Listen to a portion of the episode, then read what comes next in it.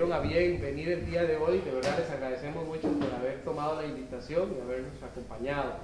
Y a usted que siempre nos acompaña, pues las gracias también porque es nuestra última actividad del año.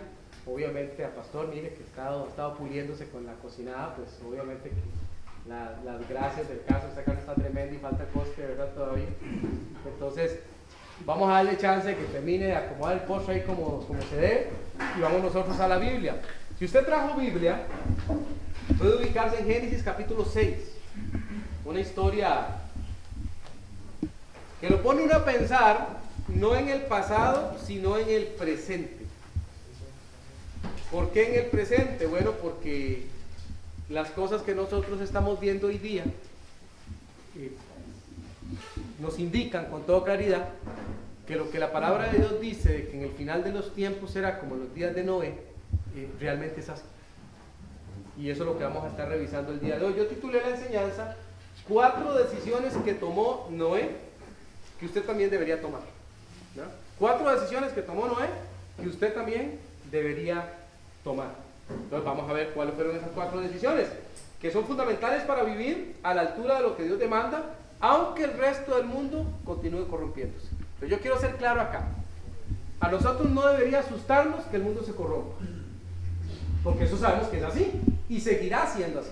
Lo que sí tiene que asustarnos es que nosotros, como iglesia, eh, vayamos al mismo ritmo que el mundo. Eso sí tiene que asustar. Porque lo que aquí se dice es que debemos ser diferentes. ¿verdad? Entonces voy a leerle la porción. Entonces escuche con atención. Voy a leerle algunos de los versículos, de hecho hasta el 22. Escuche lo que está pasando. Dice, aconteció que cuando comenzaron los hombres a multiplicarse sobre la faz de la tierra, y les nacieron hijas, que viendo los hijos de Dios que las hijas de los hombres eran hermosas, tomaron para sí mujeres, escogiendo entre todas.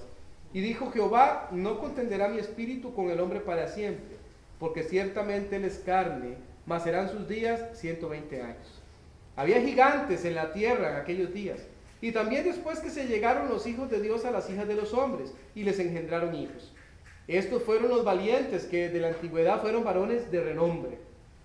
Y vio Jehová que la maldad de los hombres era mucha en la tierra, y que todo designio de los pensamientos del corazón de ellos era de continuo solamente el mal. Y se arrepintió Jehová de haber hecho hombre en la tierra y le dolió en su corazón. Y dijo Jehová, raeré de sobre la faz de la tierra los hombres que he creado, desde el hombre hasta la bestia y hasta el reptil y las aves del cielo, pues me arrepiento de haberlos hecho. Pero Noé halló gracia ante los ojos de Jehová. Estas son las generaciones de Noé. Noé, varón justo, era perfecto en sus generaciones. Con Dios caminó Noé. Y engendró Noé tres hijos, a Sem, a Cam y a Jafet. Y se corrompió la tierra delante de Dios y estaba llena de violencia. Y miró Dios la tierra y aquí que estaba corrompida, porque toda carne había corrompido su camino sobre la tierra. Dijo pues Dios a Noé, he decidido el fin de todo ser, porque la tierra está llena de violencia a causa de ellos y aquí que yo los destruiré con la tierra. Hazte un arca de madera de gofer, harás aposentos en el arca y la calafetearás con brea por dentro y por fuera. Y de esta manera la harás, de 300 codos de longitud del arca, de 50 codos su anchura y de 30 codos su altura. Una ventana harás al arca y la acabarás a un codo de elevación por la parte de arriba, y pondrás la puerta del arca a su lado, y le harás piso bajo, segundo y tercero y aquí que yo traigo un diluvio de agua sobre la tierra para destruir toda carne en que haya espíritu de vida debajo del cielo. Todo lo que hay en la tierra morirá. Mas estableceré mi pacto contigo y entrarás en el arca tú, tus hijos, tu mujer y las mujeres de tus hijos contigo. Y de todo lo que vive, de toda carne, dos de cada especie meterás en el arca, para que tengan vida contigo. Macho y hembra serán. De las aves según su especie y de las bestias según su especie de todo reptil de la tierra según su especie, dos de cada especie entrarán contigo para que tengan vida. Y toma contigo de todo alimento que se come y almacénalo, y servirá de sustento para ti y para ellos. Y lo hizo así Noé, hizo conforme a todo lo que Dios le mandó. Vamos a orar. Señor, muchas gracias le estamos dando en esta preciosa noche que usted nos ha regalado. Tome control ahora de lo que será este tiempo. Vamos a ver a este personaje, Noé, y nos interesa mucho comprender algunas decisiones que él tomó. De hecho, hemos dicho cuatro.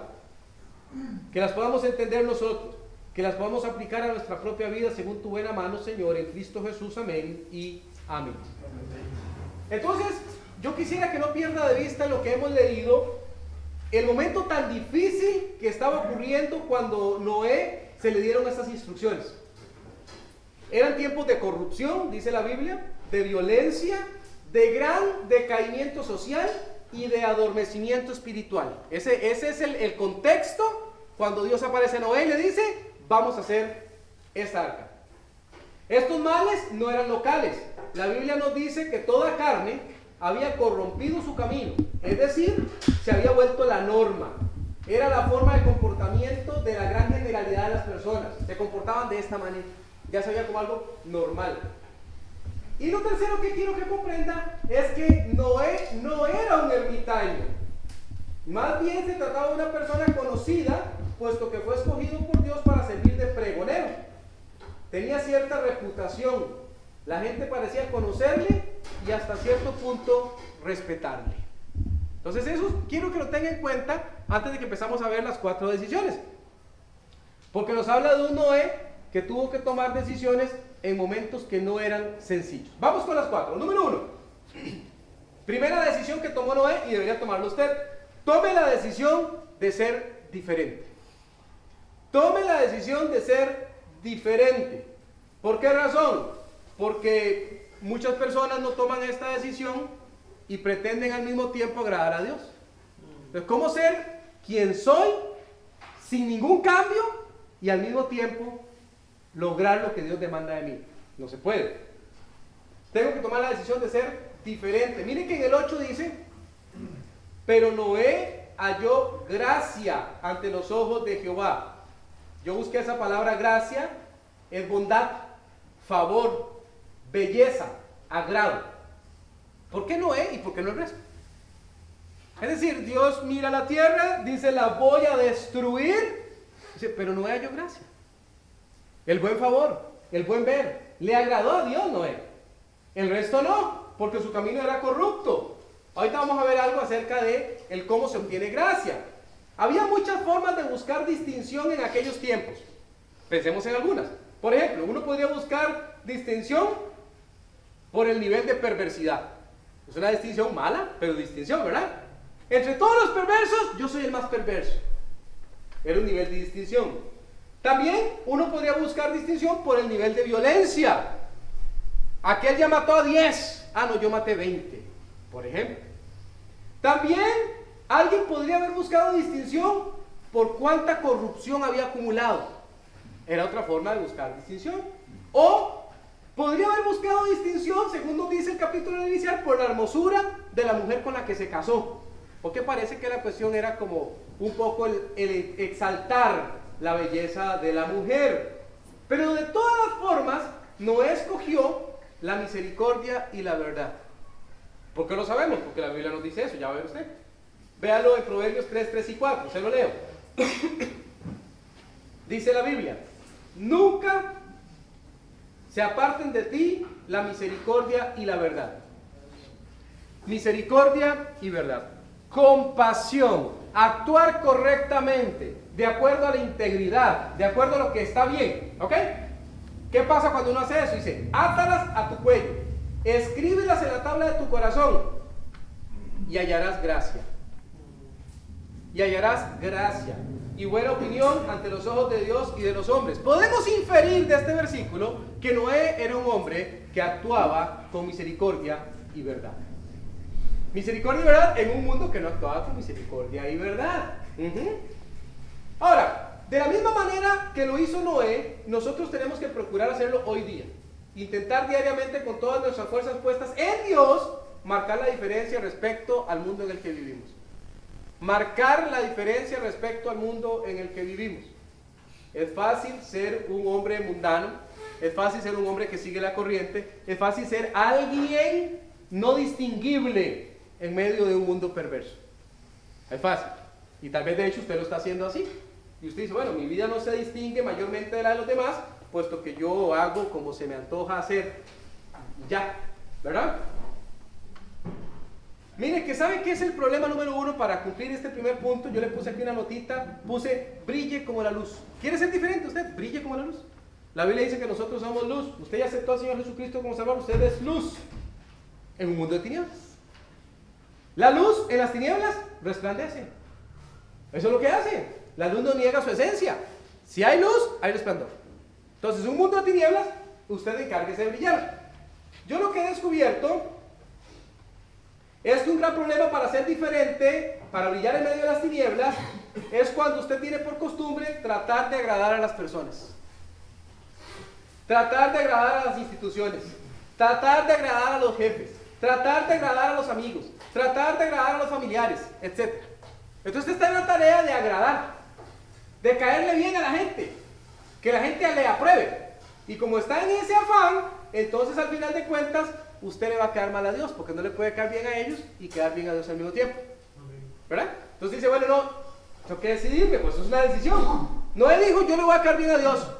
Y le garantizo que le estaba quedando mal al resto. ¿Verdad?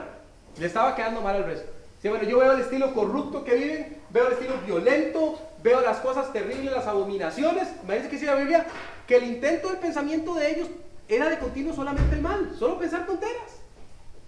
No debe esto dice, yo no voy a vivir así. No voy a vivir de esa manera. Y él decide vivir diferente. Segundo, tome la decisión de causar impacto. Impacto. Tome esa decisión. Noé causó impacto aunque él no se lo estaba proponiendo así. Ahorita va a ver en quiénes causó impacto. Entonces puse aquí, hágase sentir como la sal. Es imposible, mira, ahorita yo está trabajando ahí las, las chuletas, yo le voy echándole sal. Es imposible que usted las pruebe y diga, no siento esa sal. La sal hace la diferencia. Donde usted la pone, hace la diferencia. ¿Cuál es la persona cristiana? Donde usted se encuentra, usted deberá hacer la diferencia. Impactar. Impactar el lugar donde usted se encuentre. El versículo 9 de la porción que leímos dice, estas son las generaciones de Noé. Noé vienen tres características. Una, varón justo. Dos, era perfecto en sus generaciones. Tres, con Dios caminó Noé. Hay varias pistas entonces respecto a Noé y la forma en que impactó en su tiempo. Lo primero que nos dice Dios es que era justo. ¿Qué quiere decir eso? Quiere decir que él tenía su fe depositada en Dios. Es la única manera de encontrar justificación. Había depositado su fe en Dios, de tal manera que su comportamiento emanaba de una fuente superior. ¿Cuál era esa fuente superior? Dios mismo. Era un hombre justo. De hecho, de no haber tenido esa primera característica, el resto hubiera sido de poca importancia. Difícilmente hubiese logrado el resto. Esa fe puesta en Dios le llevó a obedecer los mandatos. Aunque, aunque él se exponía seriamente en la sociedad de su tiempo. Yo busqué un versículo, está en 2 Pedro 2.5, dice, y si no perdonó, este es Dios, y si no perdonó al mundo antiguo, sino que guardó a Noé, pregonero de justicia, con otras siete personas trayendo el diluvio sobre el mundo de los impíos. Déjeme explicarle algo, por favor, para que me entienda mejor este punto de impactar. Noé no estaba solamente anunciando una desgracia total por medio del diluvio. Aquí puede haber una confusión. A veces la gente piensa, bueno, seguramente Noé lo que estaba haciendo en este tiempo que pregonaba era pregonar la desgracia. Pregonar la desgracia. Vea que Dios le pide a Noé que construya un arca. Y le dice que en esa arca van a entrar los animales. Y le dice que va a entrar él. Y le dice que va a entrar su familia. Nunca se anuncia que va a entrar nadie más. Que de repente algunos se quisieran colar, eso es otra cosa. Y quisieran entrar en el arca. Pero póngase a pensar, ¿y qué tal si las otras personas hubieran dicho, voy a imitar a este fulano y voy a hacer mi propia arca para salvar a mi propia familia? Pero ninguno de ellos lo estaba haciendo. Y si todos hubieran querido entrar en el arca, no entran. No entran, eran demasiados. Aunque hubieran querido. Miles y miles y miles de personas. La idea era que cada quien preguntara, ¿por qué está haciendo usted eso? Es un arca, para salvar a mi familia y a algunos animales. ¿Puedo hacer la mía? ¿Puedo seguir lo que usted está haciendo? Sí, claro, podría.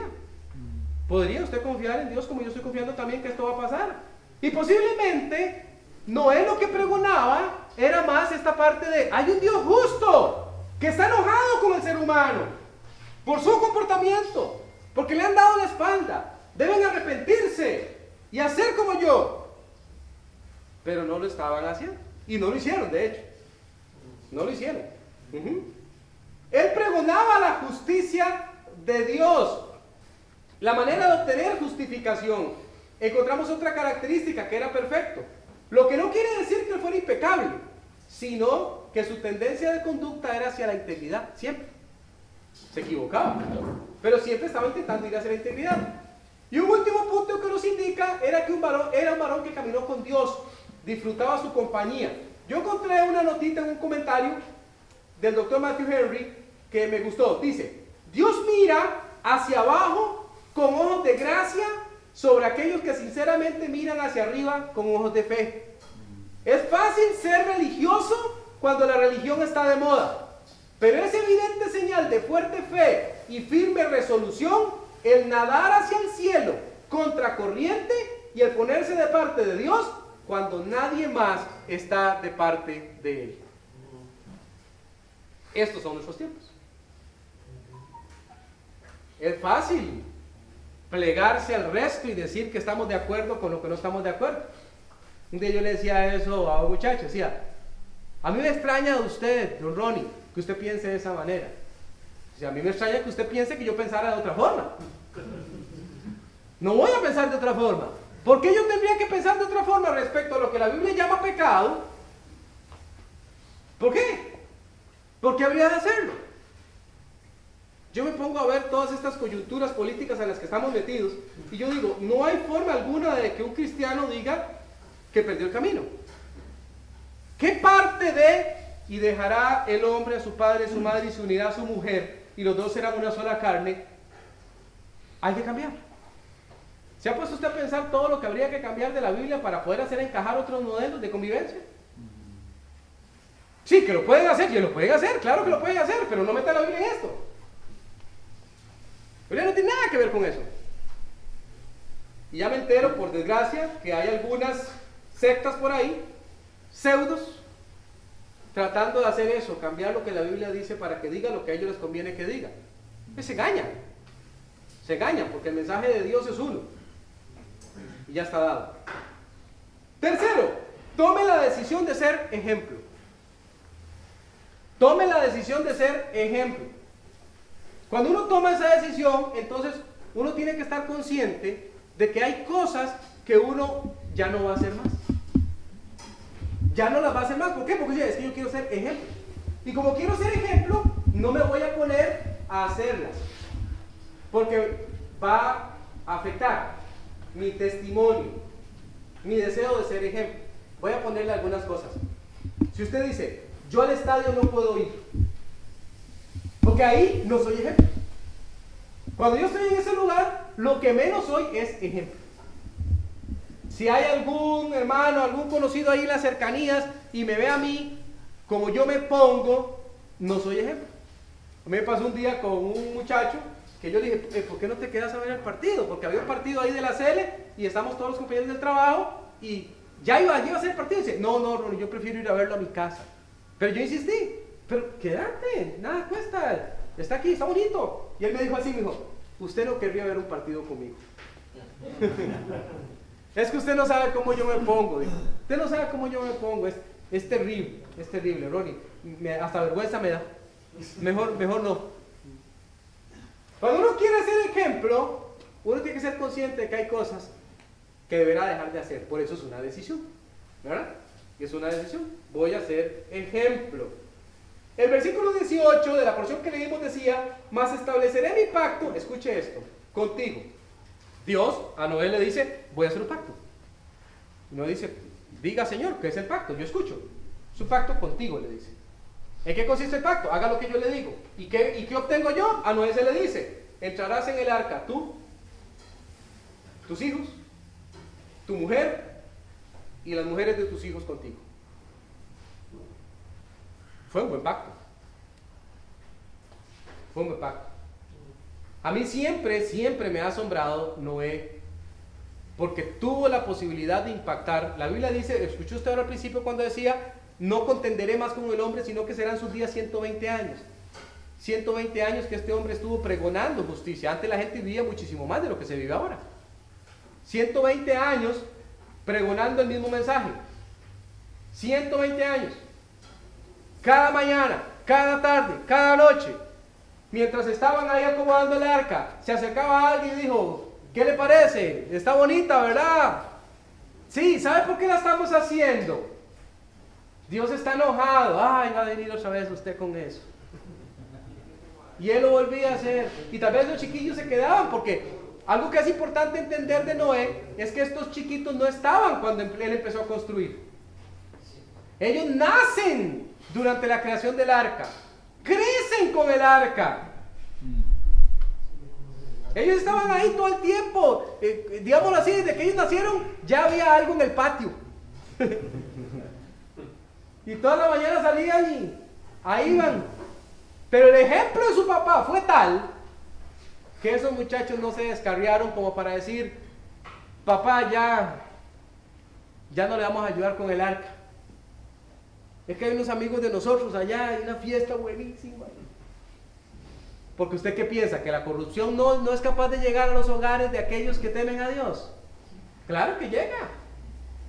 Pero este hombre y su señora tuvieron la fuerza para sostenerles ahí. Vea que a él se le prometió acerca de nueras que no tenía, acerca de hijos que no tenía. No pierde vista eso. No pierde vista eso. Y después se le dice, usted va, va a ver eso. Él no los tenía planificados en su mente como que iba a ocurrir así exactamente. Pero dice, wow, mis hijos, mi familia, Dios me va a dar esa posibilidad de impactarlos. Eso es tremendo. Para aquellos que tenemos hijos, Sabemos que cuando llegan a la adolescencia y la juventud se complica la cosa, ¿verdad? Tal vez usted ya no se acuerde cuando usted era joven, pero usted también fue igual de difícil. Yo también, ¿verdad? Y se imagina esos momentos duros. Cuando llegó uno de ellos y aparece ahí con la novia. La novia venía de ese mundo. De ahí. Y dice, papi, eh, la novia. Y papá y mamá conferenciando acerca de la novia. Pero el ejemplo de este hombre fue tal que aún a sus nueras les impactó, porque ellas podían decir, no señor, nosotros nos quedamos aquí afuera, usted váyase. Váyase. O aún a decirle al hijo, su tata está loco. Yo no me voy a subir ahí, si usted quiere subirse, súbase. Pero no fue así. No fue así. Y la Biblia dice que entraron al arca después de los 120 años, que se quedaron sentados allá adentro con la puerta abierta por siete días más. Y a la gente no le dio el ayote para pensar, ¿cómo es que esos animales se quedan ahí adentro y no salen? Usted sabe que la gente dice, bueno, ¿qué hacen los animales antes de que tiemble? Dice la gente, ¿ah? que las hormigas hacen no sé qué cosa y que las vacas, y va a temblar, ¿verdad? A nadie se le ocurrió pensar por qué el comportamiento de estos animales es tan diferente. A nadie. Porque su ferocidad no es la misma de siempre. ¿Por qué decidieron entrar animales carnívoros con presas y no se los están comiendo? Y ni uno sale. A nadie se le ocurrió decir, no, esto es una señal. Por siete días. Igual esas señoras y sus hijos pudieron haber dicho, no, no pasó, ya no pasó, ya son siete días. Vámonos. Hasta que Dios cerró el arca y empezó a llover. Un evento no antes registrado. La gente aquel tiempo no sabía que era llover. Así que cuando empezaron a sentir las primeras gotas, seguramente dijeron, oh, aquí esto va a ir mal. Y ya era tarde. Ya era tarde. Ya no había nada que hacer. Y seguro en ese momento los hijos dijeron, yo sabía que papá tenía razón. Ese fue el momento de decir, qué dicha que le hice caso a mi papá. Un ejemplo Ejemplo. Ejemplo. Decídase usted hacer ejemplo a las personas que están a su lado.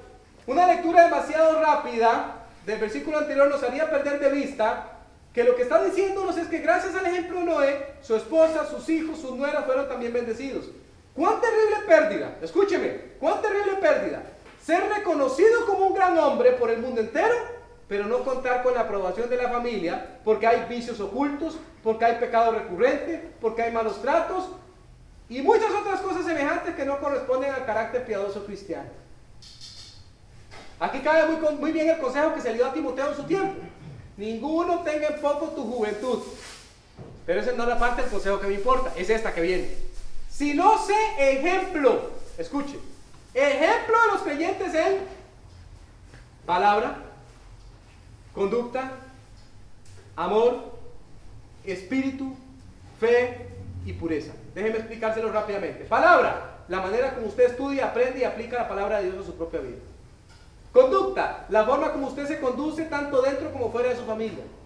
Amor, el amor que usted muestra por Dios, por su esposa, por su familia, por el perdido, por los amigos, por los enemigos, por los vecinos, etc. Espíritu, la manera como usted se relaciona con Dios, el poder de su espíritu en su propia vida para cumplir lo que Él le pide. Fe, la forma como usted certifica que cree que la palabra de Dios dice lo que dice y usted le obedece.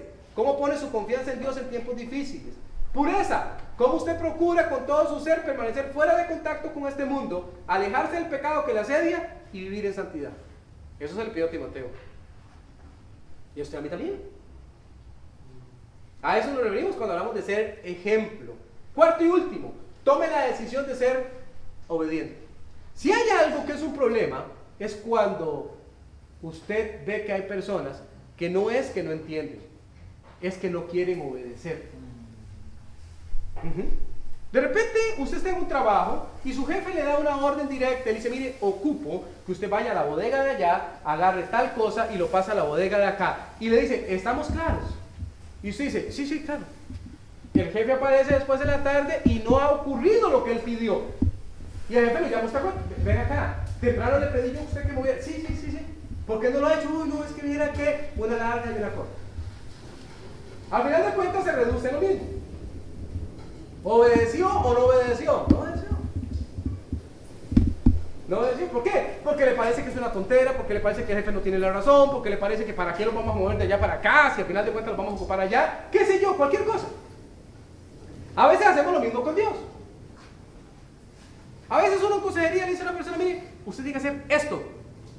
¿Qué es lo que la Biblia dice? Y uno lo lleva, mire, porque la Biblia es abundante en algunos temas. Pero abundante. Un montón de versículos.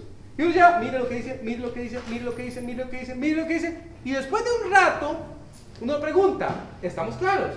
Y la persona dice, yo sé lo que la Biblia dice. Pero, ¿qué quiere decir eso? Pero no quiero obedecer. Yo sé que es así, pero no quiero obedecer. Sea ejemplo en obediencia.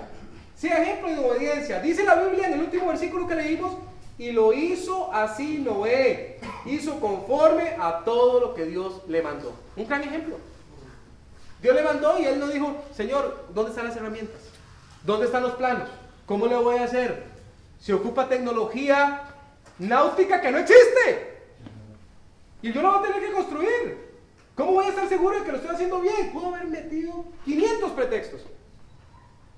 Pero él dijo nada más, usted me dice, Señor, yo lo hago. Y no importa que dure muchos años haciendo. Si usted lo está pidiendo, es importante hacerlo. Y obedeció. Noé muy posiblemente se convirtió en el motivo de burla número uno de su tiempo. A pesar de ello, continuó persistentemente hasta terminar con el trabajo que Dios le encomendó. Cada día que él salió a trabajar en aquellos 120 años, cada martillazo fue una extensión de la misericordia y la paciencia de Dios. Porque así lo dice la Biblia.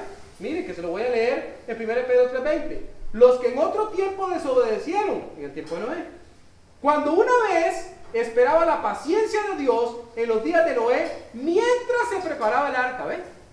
Mientras se preparaba el arca, Dios estaba diciendo, vamos a ver, vamos a ver cuántos se arrepienten, vamos a ver cuántos inician, vamos a ver cuántos quieren buscarme. En la cual dice pocas personas, es decir, ocho fueron salvadas por agua. Solo ocho. Por lo que ya le explicaba. ojalá, ¿se imagina usted que si hubiese, habido un avivamiento? Quizás si ni siquiera el arco hubiese sido necesaria. Dicho, bueno, he visto el arrepentimiento de este pueblo, hubiese, hubiese dicho Dios. De tal forma que no voy a castigar al mundo con agua. Pero no fue eso lo que pasó. Nadie que no fuese de la familia de Noé entró. El tiempo de preparación obediente del arca sirvió para que las personas del tiempo de Noé tuvieran una prueba inequívoca que algo pasaría. Pudo más su incredulidad, pero también pudo más la fe de Noé en Dios. Ahora, déjeme explicarle este punto bien. Tal vez usted diga, no vale la pena que yo siga obedeciendo a Dios en el lugar de trabajo donde yo estoy. No vale la pena. Mis compañeros están perdidos, son unos corruptos. Ellos viven en la maldad, les encanta vivir en ese mundo. Y, la pura verdad es que yo no gano nada, lo único que gano es enemistad, lo único que gano es que me molesten. Y, yo he visto que, que no funciona. Mejor voy a dejar atrás la obediencia a Dios y, voy a dedicarme a ser como ellos. No, no lo haga. No lo haga. Su trabajo es estar fiel y firme ahí donde se encuentra. Y usted dice, aunque yo no vea que nadie se convierta, aunque usted no vea que nadie se convierta. Es su deber. Un día cada persona, cada ser humano deberá estar frente a Dios. Esta realidad la gente la pasa por alto hasta que está enferma y a punto de morir. Hasta ese momento la pasan por alto. No dice, no, no le creo al predicador. No le creo. Una idea de él. Una cosa que tienen los cristianos hasta que enferman. Hasta que reciben la mala noticia de que la muerte está cercana. Y entonces deciden preguntarse tal vez si era cierto. No se quieren jugar el chance. Pero usted debe seguir fiel. Debe seguir firme. Entonces, cuatro decisiones que tomó Noé que usted también debería tomar. Sea diferente como la luz en medio de las tinieblas. Uno. Causa impacto como la sal que se hace sentir. Dos. Sea ejemplo como una carta abierta que todo el mundo pueda leer. Tres. Y sea obediente como un buen siervo. Un buen siervo es obediente. Hace lo que se le pide que tiene que, que hacer. Cuatro decisiones que Noé tomó que usted también debería tomar. Bueno, vamos a orar. Señor, muchas gracias. Le damos en esta noche por su palabra. Gracias por el ejemplo de Noé. Hay muchas cosas que son misteriosas respecto a Noé. Pero una que no lo es, es que él fue un hombre obediente a usted. Un hombre que caminó con usted, un hombre que quería hacer bien las cosas por usted. Yo te ruego, Dios mío, que nosotros también queramos vivir a la altura de lo que él vivió. Danos ese poder, danos esa fuerza, Señor. Y aquellos que se encuentran esta noche acá, que tal vez han escuchado el mensaje, y que dicen, bueno, es una bonita historia, pero de repente se topan con que ese carácter que mostraba Noé no es el carácter que hay en él. Señor, que se motive a buscar, que se motiven a buscarte, a entender que hay un estilo de vida que está ajeno a la corrupción de este mundo y que vale la pena vivir ese estilo de vida. En Cristo Jesús te lo pedimos, Señor. Amén y amén. Muy bien, mis hermanos. Otra vez, pues agradecerles. Yo sé que ya allá ya hay señales de humo.